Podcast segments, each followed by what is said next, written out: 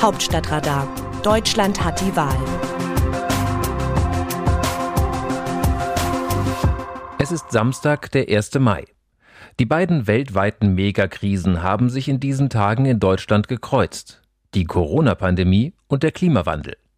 Vielleicht haben sie ohnehin viel mehr miteinander zu tun als zunächst angenommen.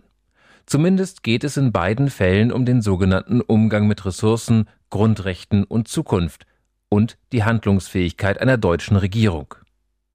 Mehr als ein Jahr ist es her, dass junge Leute durch die Straßen zogen und in Sprechchören riefen Wir sind hier, wir sind laut, weil ihr uns die Zukunft klaut. Dann wurde es leise um Fridays for Future. Nicht, weil der Klimaschutzbewegung die Luft ausgegangen wäre, sie war damals ja auf dem Höhepunkt ihrer öffentlichen Wahrnehmung, sondern weil sie sich an die Corona-Auflagen gehalten, auf ihre großen Demonstrationen verzichtet und ihren Protest ins Internet verlagert hat. Mit seinem Urteil zum deutschen Klimaschutzgesetz von 2019 hat das Bundesverfassungsgericht klagenden Klimaschützer nun Recht gegeben. In Kurzform, Deutschland verpulvert in den nächsten zehn Jahren bei den Treibhausgasemissionen fast den gesamten Spielraum bis zur angestrebten Klimaneutralität im Jahr 2050. Genauer 90 Prozent des vereinbarten Restbudgets an Kohlendioxidausstoß. Damit müssten ab 2030 der Verkehr lahm und die Wirtschaft stillgelegt werden, um weiteren CO2-Ausstoß zu verhindern. Die Folge? Schon jetzt absehbare Grundrechtseingriffe in allen Bereichen. Das ist verfassungswidrig, denn niemandem darf die Zukunft gestohlen werden. Was wäre eigentlich gewesen, wenn die schwarz-rote Bundesregierung den seit Jahren unübersehbaren Klimawandel annähernd so dramatisch wie eine Pandemie eingeschätzt hätte? Es wären womöglich hunderte Milliarden Euro in den Umbau von Wirtschaft und Landwirtschaft investiert worden die Massentierhaltung abgeschafft, Bauern entschädigt und mit Startkapital für eine tiergerechte Haltung ausgestattet worden.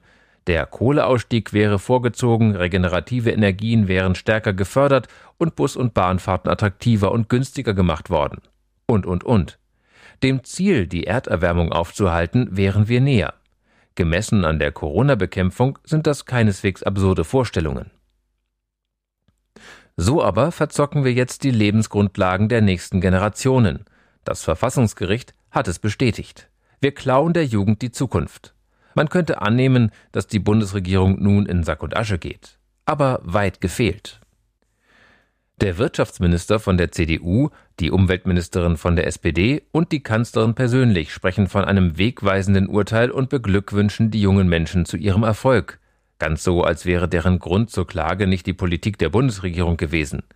Es zeugt vielleicht von schlechtem Gewissen und von der Hoffnung für ihre Parteien, bei der Bundestagswahl im September dafür nicht abgestraft zu werden. Die Corona-Pandemie hat gezeigt, wie schmerzhaft bereits temporäre Grundrechtsbeschränkungen sind. In diesen Tagen veröffentlichen viele Menschen Fotos von ihrer Impfung. Hochgekrempelte Ärmel, Pflaster auf dem Oberarm, Strahlen im Gesicht. Denn dieser Pieks verspricht in naher Zukunft die Rückkehr zur alten Freiheit. Eltern umarmen, mit Freunden feiern und sich frei bewegen. Gäbe es gegen den Klimawandel doch nur eine Impfung. Aus dem Wörterbuch Politsprech Deutsch. Das Et BFFG hat heute ein großes und bedeutendes Urteil erlassen. Es ist epochal für Klimaschutz und Rechte der jungen Menschen und sorgt für Planungssicherheit für die Wirtschaft. Peter Altmaier Bundeswirtschaftsminister auf Twitter zum Klimaschutzurteil. Dass sich Regierende über Gerichtsurteile freuen, die ihnen die eigene Politik um die Ohren hauen, ist wenig überzeugend. Der Christdemokrat will damit sagen, dass er schon lange dafür gewesen sei, nicht nur bis 2030, sondern bis 2050 die jährliche Minderung der Treibhausgasemissionen festzulegen. Sein Subtext Ich bin auf der Seite von Klima, Jugend, Grünen und der Zukunft. Der Satz mit der Planungssicherheit ist genauso gemeint wie geschrieben. Nur für Planungssicherheit für die Wirtschaft ist vor allem ein Bundeswirtschaftsminister zuständig. Wie sehen die Leserinnen und Leser die Lage? Wir bekommen viele Zuschriften zu Texten und Themen. An dieser Stelle geben wir Ihnen das Wort. Friedrich Schönmann zur Entscheidung von Union und Grünen über ihre Kanzlerkandidaturen. Es ist für mich bedenkenswert, wie Sie und im Allgemeinen die Presse, Journalisten, Medien mit der Kandidatenfindung der verschiedenen Parteien umgehen. Auf der einen Seite die Hinterzimmerentscheidung der Grünen mit den entsprechend positiven Kommentaren, auf der anderen Seite die öffentliche Diskussion der Unionsparteien mit den meines Erachtens negativen Kommentaren. Bislang wurden die Grünen für ihre offene Diskussionskultur und den bis dahin transparenten Entscheidungen unter Einbeziehung der Basis, wer immer dies sein mag, gelobt, den Unionsparteien wurde Hinterzimmerkungelei angedichtet. Nun versucht die Union einen offenen und transparenten Entscheidungsprozess und die Stimmung der Medien schlägt um. Dies ist keine objektive Berichterstattung und Kommentierung. Harald Detmers aus der Wedemark zum Kommentar zur Klage gegen das Infektionsschutzgesetz. Ich finde es sehr befremdlich, wenn hier dem Verfassungsgericht der Tipp gegeben wird, die Klage der FDP schlitzohrig zu behandeln.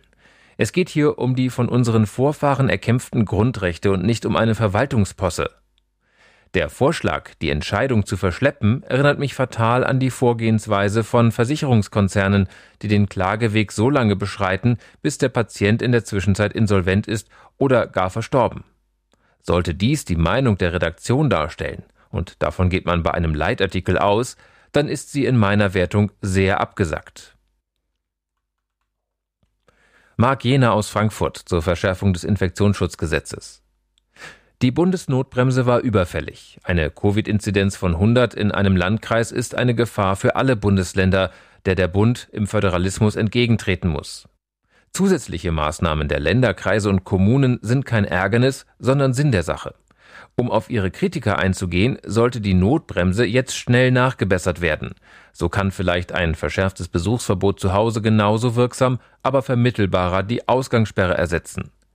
Neue Maßnahmen, etwa zum Arbeitsschutz, können die Krankheit zusätzlich eindämmen und ein vorläufig größerer Geltungsradius bestimmter Einschränkungen würde noch besser vor Einkaufstourismus schützen. Das Autorenteam des Newsletters meldet sich am Dienstag wieder. Dann berichtet mein Kollege Andreas Niesmann. Bis dahin. Text Christina Dunz, am Mikrofon Johannes Weiß.